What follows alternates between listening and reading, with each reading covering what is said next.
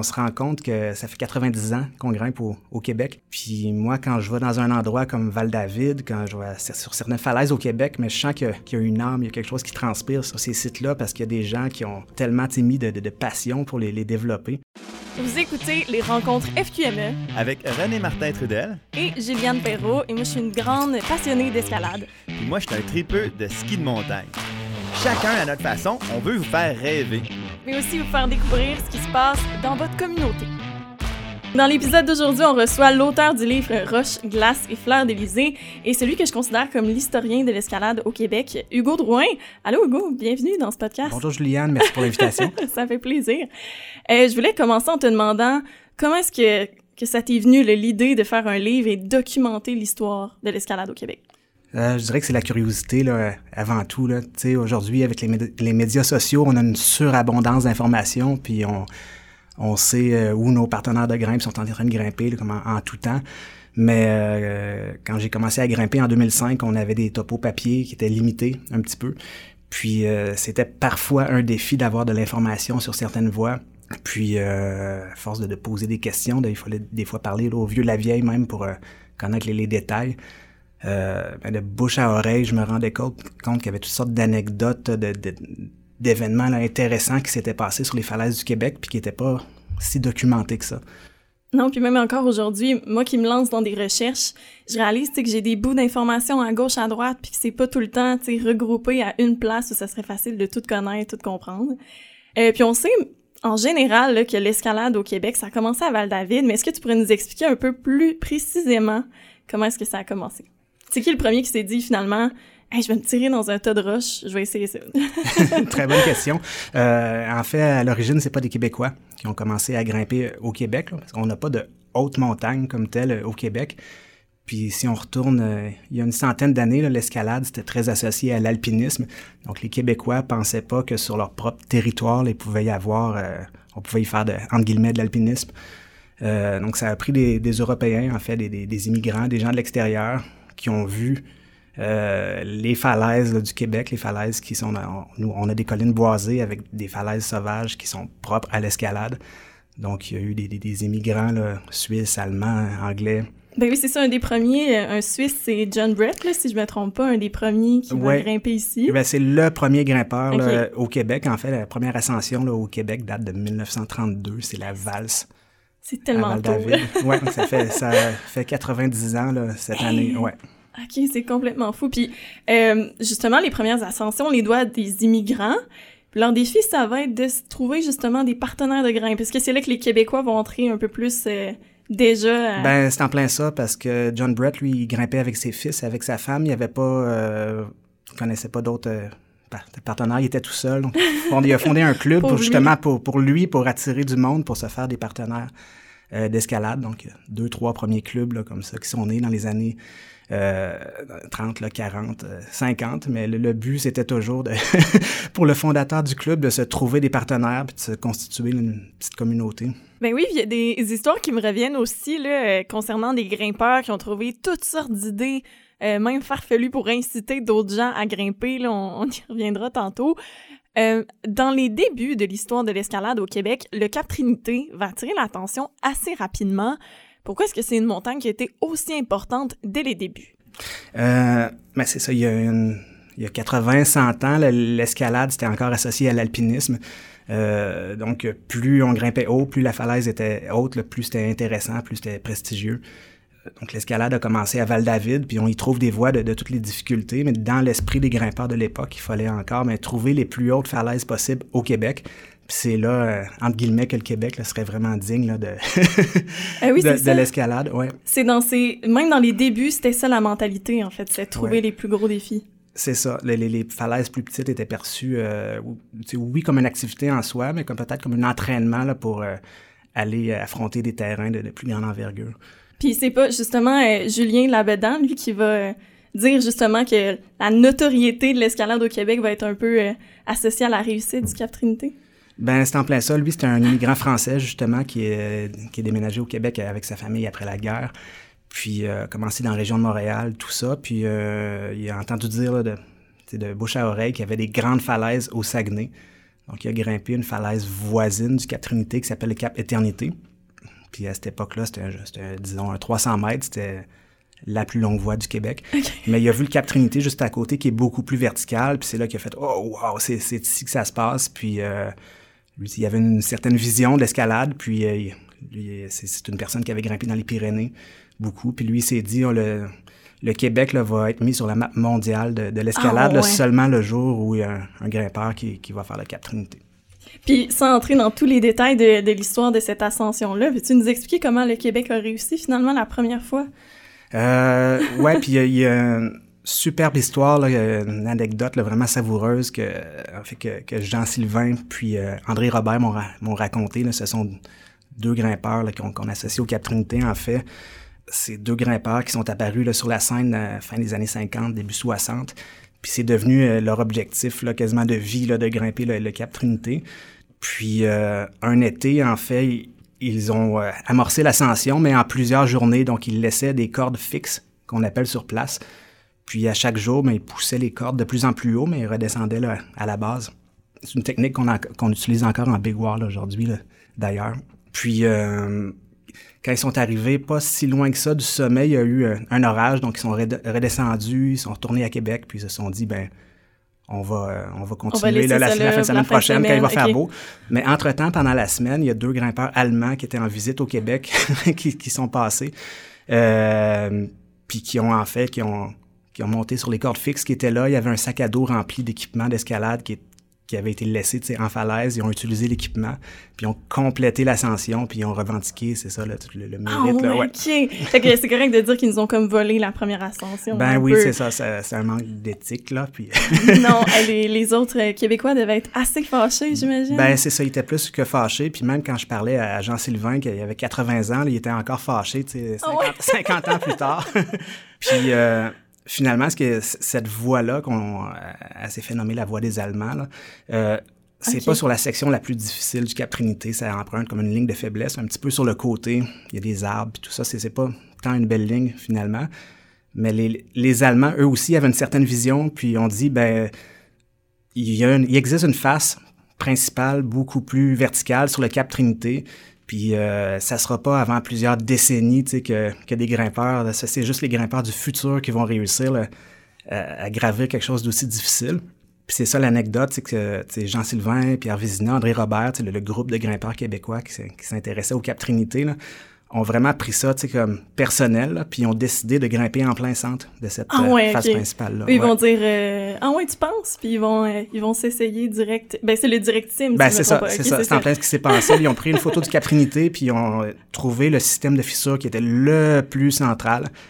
Ah puis ouais, là, ils se sont entraînés beaucoup, tout ça, puis c'était leur projet d'un des étés suivants. Puis ils ont réussi après dix jours là, euh, en paroi. Ah ouais, ok. 10 jours sur la paroi. Les, trois qui ont fait ça, c'est qui? C'est comme mes trois héros, là, parce que euh, c'est en fait c'est Jean-Sylvain, André Robert, puis Pierre Vizina. Il y a juste André Robert qui est encore vivant.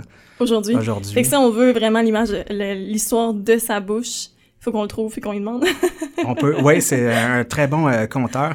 Mais ce que je veux dire, c'est qu'il y avait à peu près zéro équipement d'escalade à cette époque-là. -là, c'était de l'équipement fait maison avec les moyens du bord. Puis c'est ces trois grimpeurs-là se lançaient dans le projet à la vie, à la mort. C'était vraiment. Ben oui. Euh, ouais. Mais justement, est-ce que tu peux nous imaginer un peu, c'est quoi les outils qu'on avait à l'époque? Justement, harnais, casque. C'était pas là à l'époque, dans les débuts. Là, tout ce qui assure un peu notre sécurité ou qui, qui rend plus facile la grimpe, dans les débuts, c'était pas là. Ben écoute, euh, mettons qu'on se place avant les années 70, là. Euh, il y avait un petit peu d'équipement qui était importé d'Europe. Il y avait une boutique d'escalade à, Montréal qui s'appelait le Montréal Camping.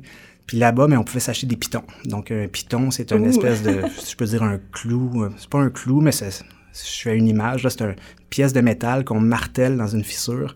Puis il y a un œillet au bout qu'on veut clipper, qu'on vient clipper. Donc c'est un petit peu l'ancêtre de la, la bolt. Euh, donc on pouvait s'acheter des pitons, un marteau d'escalade. Parce que dans ce temps-là, les, grimpeurs utilisaient un marteau. Euh, les cordes, ben, c'est des cordes en chanvre qui étaient statiques. Donc, si on faisait une chute, il y avait comme aucune absorption de Eh l'énergie. non, c'est ça, c'est Ouais. très euh, sec. C'est pas- élastique du tout, là, du chanvre. Ça devait quand même être résistant, mais ça devait pas du tout être élastique. Non, puis ça, ça aurait cassé là, à partir d'une certaine énergie. Là. Euh, des fois, les pitons arrachaient, des fois, ils ouais. arrachaient pas. Puis les grimpeurs taillaient, j'en ai amené un avec moi, là, des coins de bois qu'on appelle. Ça, c'est... Je peux te le prêter. Euh, Wow, je peux pas croire que le monde grimpe avec ça. c'est ça, si vous ne voyez pas, dans le fond, un, un coin de bois, là, c'est, un, un morceau de bois. Ça ressemble à un coin de porte, finalement. Oui, c'est ça, ça ressemble à un petit truc qu'on met dans les coins, euh, les triangles de bois qui coincent des portes, ça ressemble vraiment à ça. Puis euh, c'était martelé là, avec un marteau dans une fissure. Puis euh, il y avait une cordelette dans le coin de bois. Puis on, donc, un petit... donc ça inspire pas confiance. Non, Euh, effectivement. C'est plus solide qu'on pense. Là. Il y en a qui ont tenu des, des, des chutes. Là. Euh, mais littéralement, quand je parlais de- du Cap Trinité tout à l'heure, mais les grimpeurs partaient là-dessus avec une poche d'hockey remplie de coins de bois fait maison. Puis c'était, c'était ça le projet. Là. Ah ouais, ouais. ok.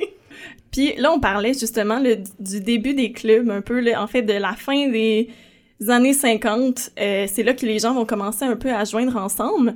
Puis, tu parles aussi d'une époque que tu qualifies les 50e hurlantes.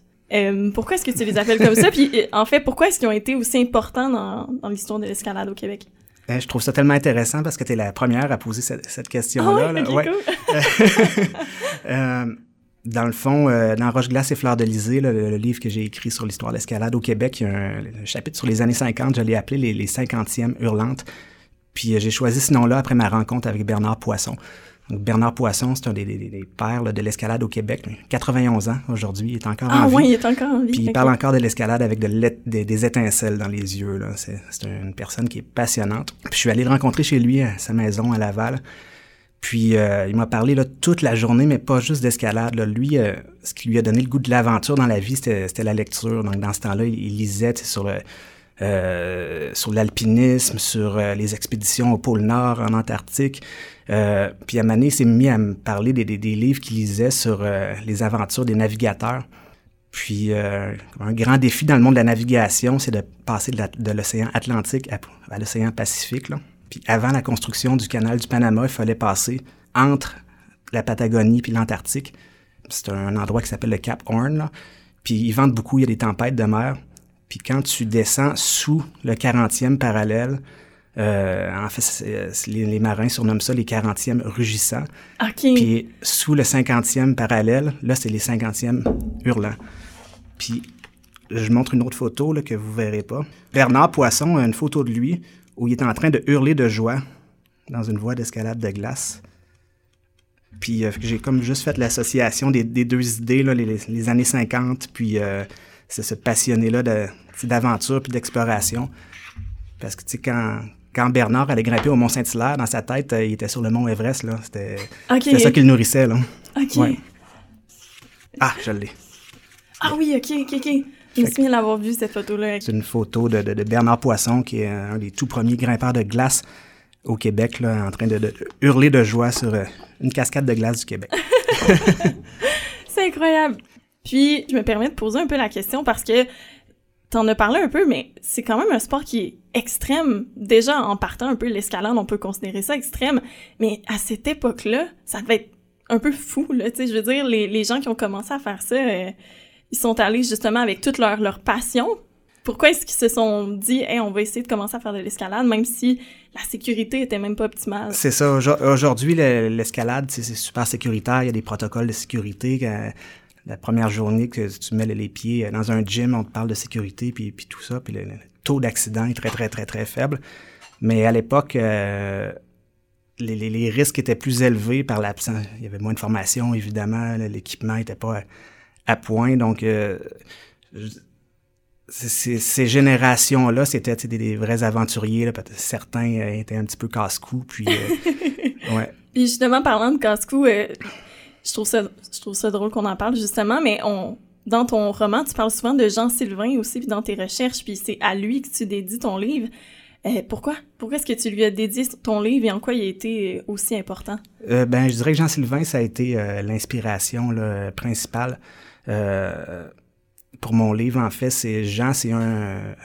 On peut dire que c'est le premier grimpeur de l'Est du Québec. Donc, euh, dans le coin de Val-David, puis dans, dans- région de Montréal. Il y avait déjà des grimpeurs avant lui. Si je me trompe pas, il a grandi quand même dans le Vieux-Québec parce qu'il il essayait de grimper les fortifications déjà. Là, c'est, ben, c'est ça. Moi, Jean, j'ai eu l'occasion de, de, le croiser. Je l'ai rencontré, en fait, euh, au Palissade de Charlevoix. Puis on s'est revus par la suite. Euh, c'est devenu un ami personnel. Puis euh, c'est un quelqu'un, comme je disais, qui a 80 ans, qui parlait encore d'escalade, puis de, des réalisations de son club d'escalade. Il en parlait avec une passion dévorante. Puis c'est une machine à raconter des, anecdotes. Euh, moi, je me disais, tu sais, ça, ça, se peut. C'est super d'entendre ces histoires-là autour d'un feu de camp, dans un souper, mais il faut absolument que, que quelqu'un, tu sais, couche ça sur papier là, pour euh, immortaliser euh, son héritage, finalement. Là, ouais. OK, mais c'est incroyable en plus parce qu'il y a beaucoup de ces anecdotes que tu as gardées, puis il y en a une que moi, j'ai trouvée complètement folle. Là, je l'ai même dit à voix haute aux gens proches de moi quand j'ai fini de la lire. Euh, il va amener un club de spéléologie, en fait, près d'une, au Mont-Saint-Hilaire, près d'une possible grotte. Puis il va comme leur faire à croire euh, quelque chose finalement pour les inciter à venir avec, avec lui. Ben, c'est ça. Si Jean-Sylvain était encore en vie, était à côté de nous, pourrait nous, nous la raconter lui-même, ça serait formidable. Mais en gros, dans ce temps-là, il n'y avait pas de grimpeurs. il était deux, trois grimpeurs. Puis souvent, Jean me disait qu'il amenait quelqu'un grimper, puis ça durait juste une ou deux fois. Là, la personne ne ah, voulait pas retourner. Peur après. Oh, non. Parce que c'était moins sécuritaire dans, dans, ce temps-là. Puis euh, donc, c'était désespéré de trouver des, partenaires d'escalade. Puis il y avait un petit groupe de spéléologie à, l'époque, à Québec. Donc, il les a invités, euh, au Mont-Saint-Hilaire, à un endroit où il y avait supposément une grotte. Mais la grotte, en fait, son ouverture était seulement, là, je sais pas, 10-20 mètres du sol, peu importe.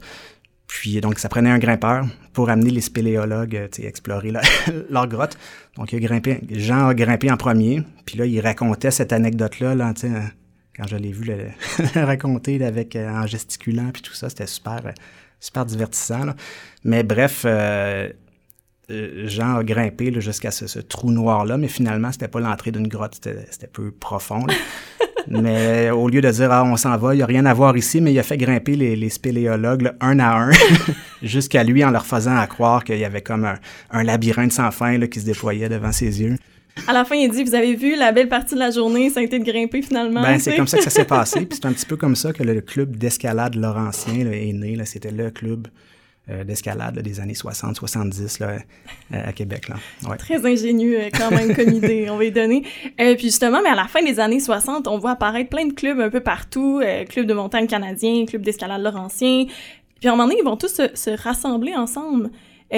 C'est là qu'il va se former la FQME finalement. Ben c'est en plein ça.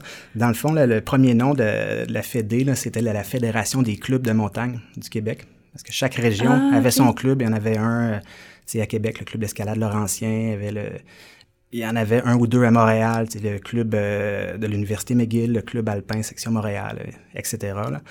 Euh, puis c'est quand même, il y a une anecdote là aussi sur la fondation de la fédération, puis que Claude Lavallée là, aime bien raconter en fait. en fait, les années 60, c'est la Révolution tranquille, donc c'est là que l'État québécois, c'est comme on le connaît aujourd'hui, c'est structuré, les ministères sont apparus, puis tout ça. Puis euh, il y a eu un ministère des Sports qui a été créé, puis euh, les grimpeurs de ces clubs-là avaient une certaine raison de croire que le, ministère des Sports allait prendre le contrôle de l'escalade, puis allait se mettre en fait à, tout gérer. Donc, ils ont comme, ils ont comme senti l'urgence de s'organiser eux-mêmes avant de, entre guillemets, se faire organiser. Ah ouais, OK. puis c'est comme ça que la fédération des clubs d'escalade est né. L'objectif au départ, ça a vraiment été de, protéger un peu la grimpe au Québec. Exact. Oui, exact, oui. Puis il y a eu des programmes après ça, le moment de formation, de stage, euh, de perfectionnement, les brevets. Puis qu'est-ce que ça a créé, euh, en fait? Est-ce qu'il y a eu un, engouement? Est-ce qu'il y a eu un effet quand même sur la communauté de se rassembler sous une même fédération?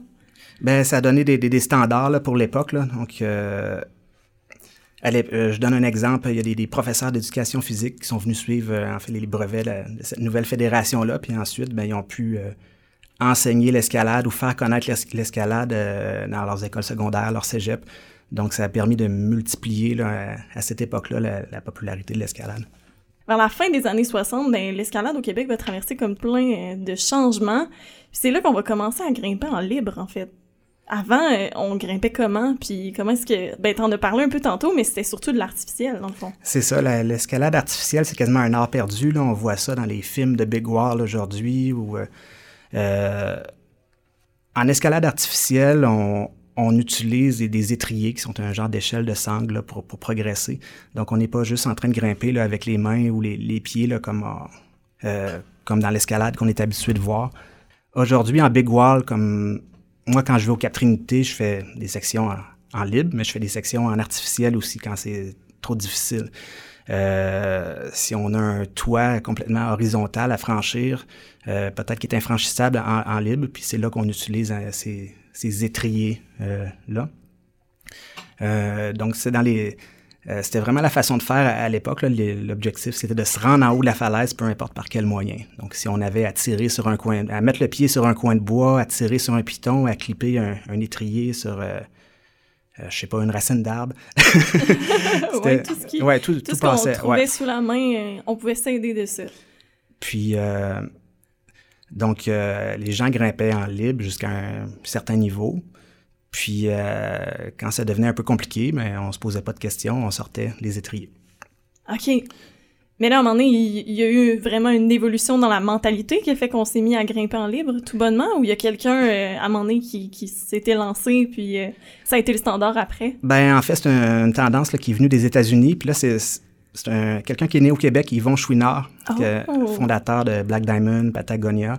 Un, Yvon Chouinard, c'est un franco-américain. Il a vécu presque toute sa vie euh, aux États, mais il est né au Québec. Puis lui, grimpait beaucoup en, euh, en Californie, puis il a lancé le mouvement du clean climbing. Hmm. Quand je parlais tout à l'heure de marteler des pitons en métal dans les fissures, mais ça les brise. Effectivement, ça avait abîmé euh, les fissures, la roche, tout. Là. Donc, c'était pas durable, puis il y avait un paradoxe. On est grimpeur, mais on est en train de briser l'environnement dans lequel on aime être. Là. Donc, Yvon Chouinard a popularisé, euh, en fait, les, noix, les notes, les bicoins. Donc, c'est euh, l'équipement qu'on utilise encore aujourd'hui en escalade traditionnelle. C'est des protections amovibles qu'on peut enlever. Euh, puis ça brise pas la, roche. Puis c'est plus, on n'a pas besoin de marteau non plus, donc c'est plus rapide à, mettre en place qu'un piton. Fait que dans les départs, c'était déjà un peu un objectif environnemental de protection de nos parois, en fait, qui a, qui a, mené à la création du clean climbing. Ben c'est ça. Donc là, euh, c'était, l'impulsion a été donnée pour protéger le, rocher, mais finalement, on se rendait compte qu'en en, étant capable de placer la protection plus rapidement, on pouvait se concentrer un petit peu plus sur la gestuelle. Puis là, tout d'un coup, mais ça devenait possible de grimper un petit peu plus fort. Et oui, parce que là, c'était plus de grimper nécessairement fort, mais plutôt stratégiquement, non? Il doit euh, au moins avoir eu un changement un peu de la manière dont les gens grimpaient. Euh, les cotes ont explosé. Là, c'est ça.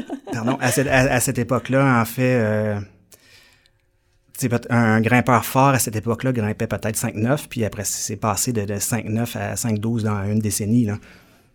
Puis là, les, ben, les gens, ils vont grimper justement des choses qu'on pensait ingrimpable en libre. Il va y avoir eu des, des records. C'est là qu'il y a eu peut-être un petit choc entre les générations parce que, euh, dans le fond, un des, des défis pour les, les, nouveaux grimpeurs des années 70-80, c'était de prendre des, des belles voies d'escalade qui avaient été réussies, mais en partie avec des méthodes artificielles, puis de les faire en libre au complet. Donc, on appelle ça libérer. il les refaisait tout au complet. Oui, il les libérait tout au complet, mais s'il y avait une section euh, qui avait, où en fait l'équipement avait été utilisé pour progresser, mais là, il fallait que ce soit seulement la, la gestuelle. Ah ouais, OK. Puis encore, encore aujourd'hui, c'est un événement quand une voie d'escalade artificielle est libérée. Souvent, c'est des belles voies, c'est des lignes euh, naturelles. Puis euh, ça frappe l'imaginaire parce qu'il y a quelque chose qui était impossible, qui était considéré impossible à une certaine époque, euh, qui, qui, qui, est devenu possible. Ouais. Puis est-ce que tu peux donner un exemple d'un exploit de cette période-là qui a été euh, quand même assez marquant? Il y, en a quelques-unes. C'est moi, quand je pense à ça, je pense tout de suite, c'est venu plus tard, la, la, zébrée à Val-David, mais la zébrée, c'est une 514 qui se grimpe en, trad, qui a, été longtemps, euh, entre guillemets seulement, une voie d'artificielle.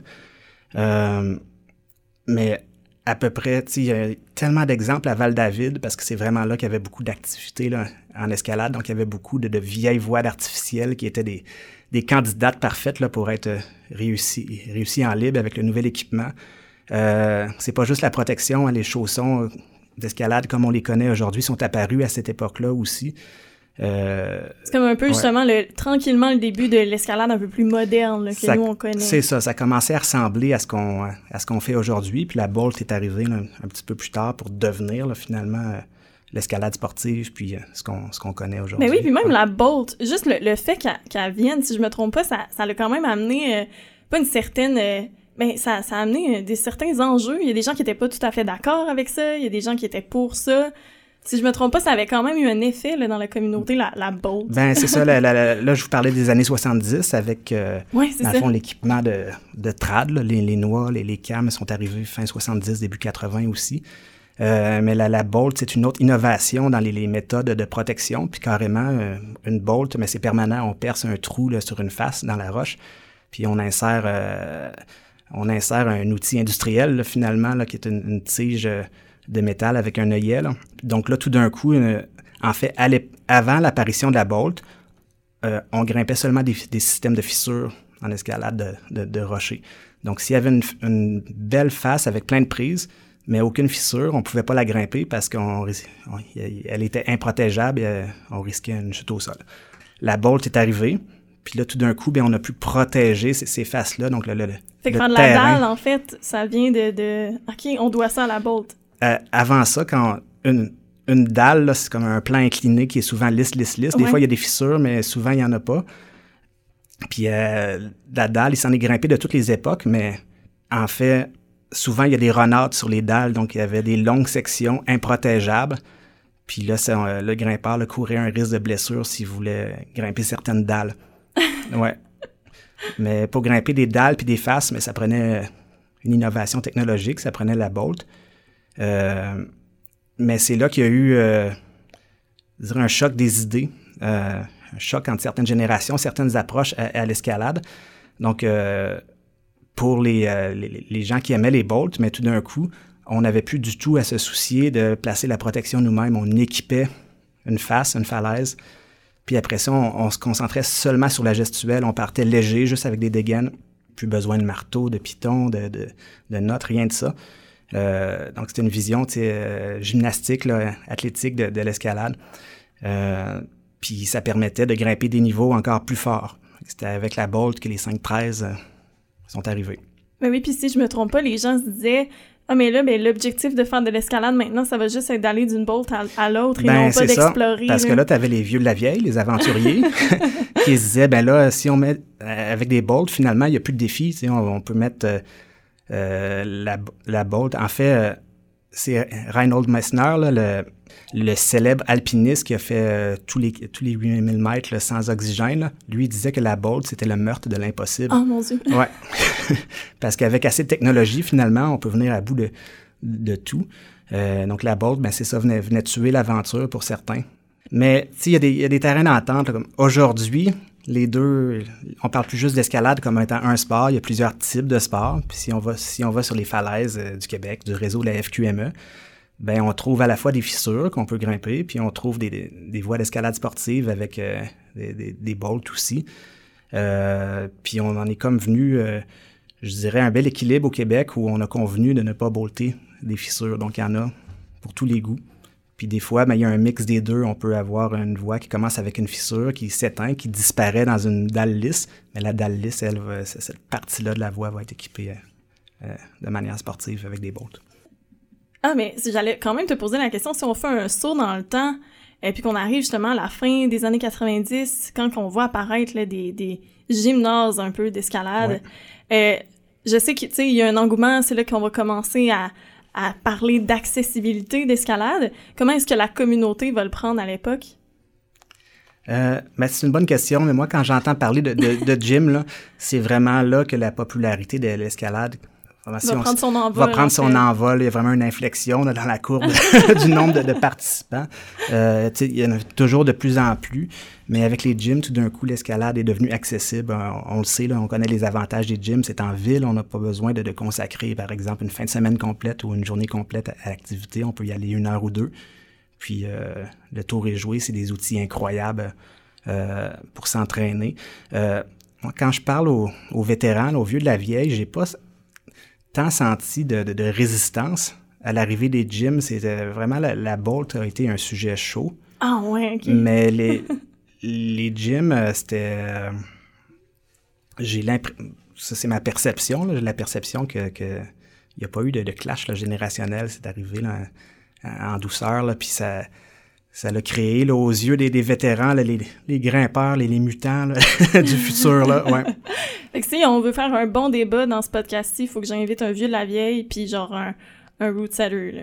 On pourrait. Euh, c'est une, bonne question. je ne sais pas si le débat s'enflammerait parce qu'on est quasiment dans deux univers différents. Ben oui, c'est ouais. ça. C'est deux, Ouais, deux y a- univers différents complètement. Eh ben, est-ce qu'il y a d'autres choses que tu voulais ajouter, d'autres anecdotes que tu veux raconter? euh? Ben, quand tu m'as invité pour le podcast, je pensais beaucoup à l'accès euh, aux falaises. On se rend compte que ça fait 90 ans qu'on grimpe au, Québec. Euh, nos sites d'escalade extérieure, ce ne sont pas des projets commerciaux, ce sont des projets communautaires euh, qui ont été mis en place grâce à la passion de grimpeurs depuis des fois 90 ans ou plus- plusieurs décennies.